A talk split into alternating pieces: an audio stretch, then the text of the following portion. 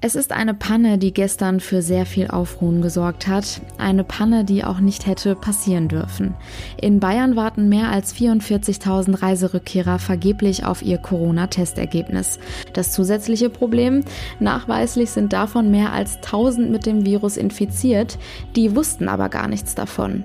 Wir sprechen über die aktuelle Situation und schauen mal, ob diese Panne auch in NRW möglich wäre. Außerdem schauen wir auf den zukünftigen Corona-Plan für Schulen. Ein zentraler Punkt daraus ist eine dringend notwendige Digitalisierung. Heute ist Freitag, der 14. August 2020. Ich bin Julia Marchese. Guten Morgen, schön, dass ihr zuhört. Der Rheinische Post Aufwacher. Der Nachrichtenpodcast am Morgen. Was war das rückblickend für eine Woche? Plötzlich hat uns eine totale Hitzewelle erreicht. Nun spielt das Wetter weiterhin verrückt und beschert uns aufgrund dieser Hitze auch einige Unwetter. In NRW kam es deshalb schon zu vielen Einsätzen der Rettungskräfte. Vollgelaufene Keller, eingestürzte Bäume und das ist nur ein kleiner Teil. Deswegen schauen wir jetzt mal, was uns an diesem Wochenende so erwartet. So viel kann ich schon mal verraten. Eine Abkühlung ist nicht in Sicht. Auch heute sind zwar lokale Unwetter und heftiger Starkregen zu erwarten, trotzdem auch weiterhin eine hohe Wärmebelastung. Die Höchstwerte liegen heute bei 24 und 29 Grad. In der Nacht zu Samstag kühlt es sich dann aber auch nochmal runter auf Tiefstwerte zwischen 19 und 14 Grad. Morgen dann wieder zahlreiche zahlreiche Schauer und einzelne Gewitter. Die Höchsttemperatur liegt auch hier wieder bei 26 bis 28 Grad. Sonntag heiter bis wolkig. Im Osten ist mit Gewittern und Starkregen zu rechnen, sonst meist niederschlagsfrei. Die Höchsttemperatur liegt hier bei 30 Grad.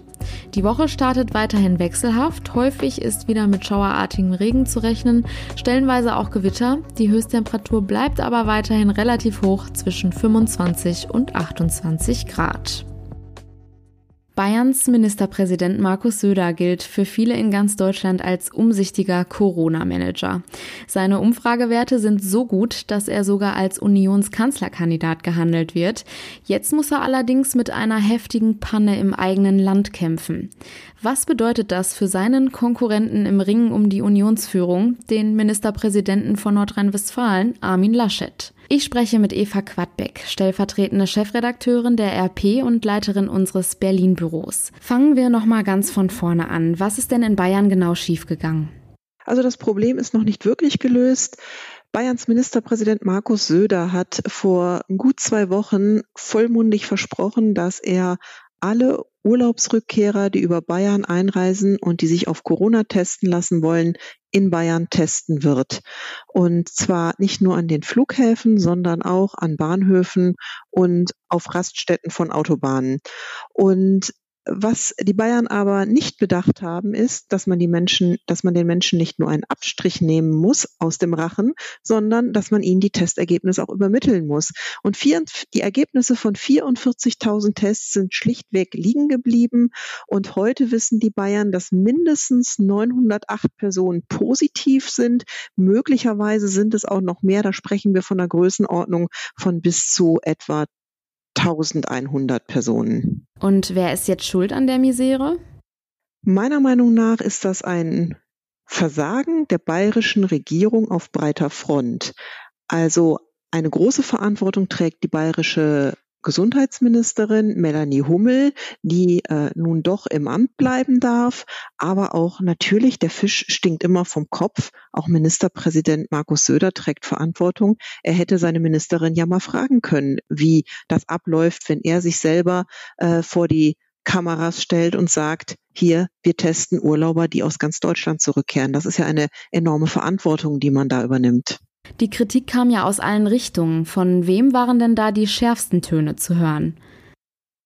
Die kamen tatsächlich von allen Seiten. Die kamen von der Opposition in Bayern kamen die zuerst und äh, aber auch von der von Opposition und äh, auch von Unionspolitikern hier aus Berlin. Also beispielsweise die CDU-Gesundheitspolitikerin Karin Mark hat gesagt, dass sie sich große Sorgen macht, dass eben diese Panne in Bayern dazu führen kann, dass das Infektionsgeschehen sich weiter ausbreitet. Und sonst scharfe Kritik eben von der Opposition, die sagen, der Söder, der hat sich verhoben und äh, dass er eben einer ist, der sich immer hinstellt und angibt, ja, und den großen äh, Krisenmanager markiert, aber in Wahrheit nicht so viel dahinter ist.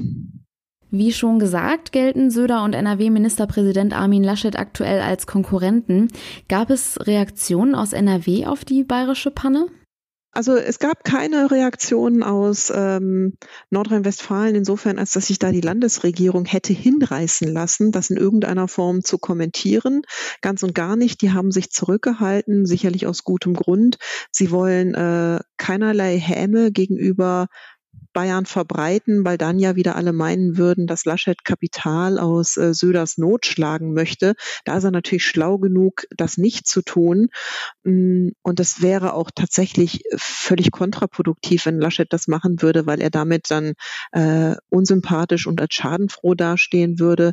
Zumal es ja auch so ist, dass auch in Nordrhein-Westfalen genug Pannen passiert sind. Und äh, dementsprechend der Laschet auch ganz genau weiß, dass eine Landesregierung dann genug um die Ohren hat. Und außerdem ist es so, dass im Konkurrenzverhältnis zwischen Laschet und Söder Laschet da auch gar nichts mehr zu sagen muss. Das erledigen andere und der Schaden ist so und so bei Söder. Die Frage stellt sich ja schon, gibt es bei uns in NRW vielleicht ähnliche Probleme? Also wir haben heute das äh, versucht, umfassend zu recherchieren, wie das in Nordrhein-Westfalen läuft. In Nordrhein-Westfalen ist es ja so, dass tatsächlich Reiserückkehrer nur an den Flughäfen getestet werden.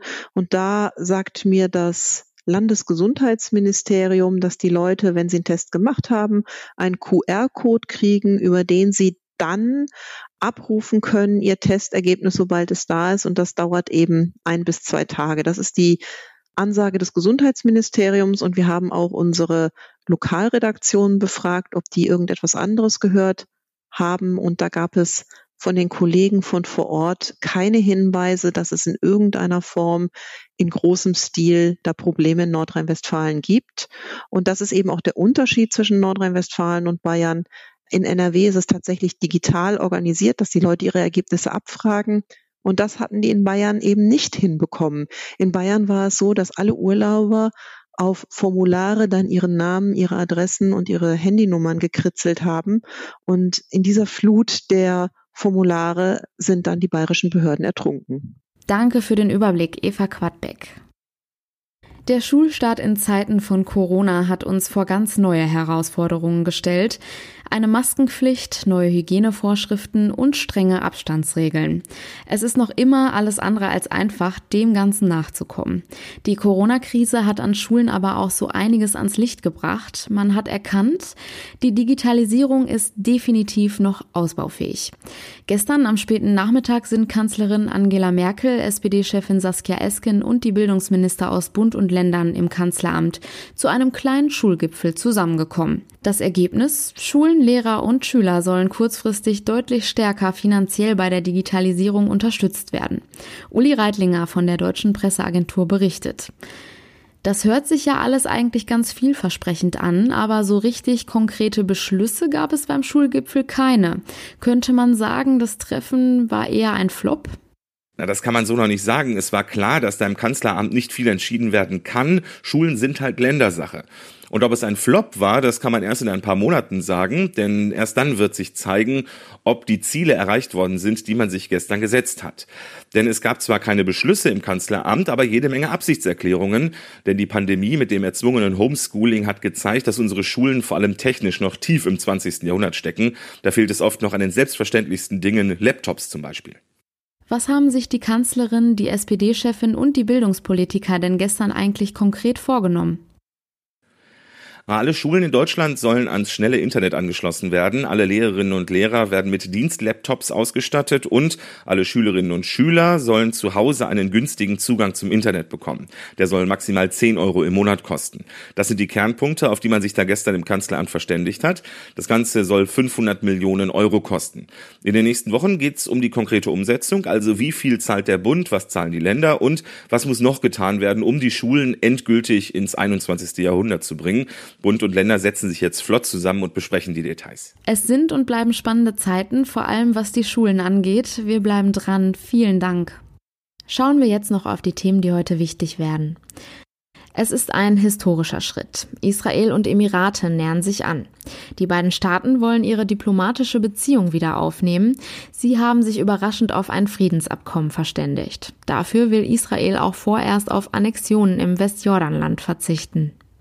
Nach Festnahmen bei Protesten in Belarus lässt die Regierung überraschend einen Großteil der Festgenommenen wieder frei. Einige Inhaftierte berichten von schweren Misshandlungen im Gefängnis. In Minsk sind erneut tausende Menschen auf die Straße gegangen.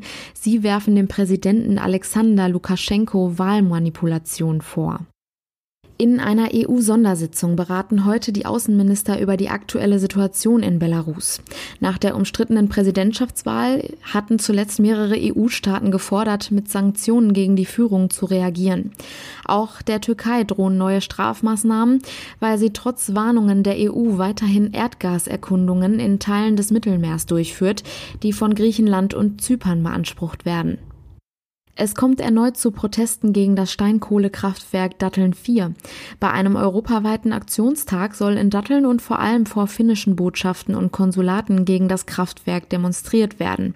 Grund dafür, Datteln 4 wird größtenteils von einem in Düsseldorf ansässigen Unternehmen betrieben, das jedoch mehrheitlich zu einem finnischen Energieversorger gehört. In Deutschland gibt es immer mehr Menschen ohne Krankenversicherung. Das geht aus Zahlen des Statistischen Bundesamts hervor. 2015 wurden noch 79.000 Betroffene registriert. Im vergangenen Jahr waren es bereits 143.000.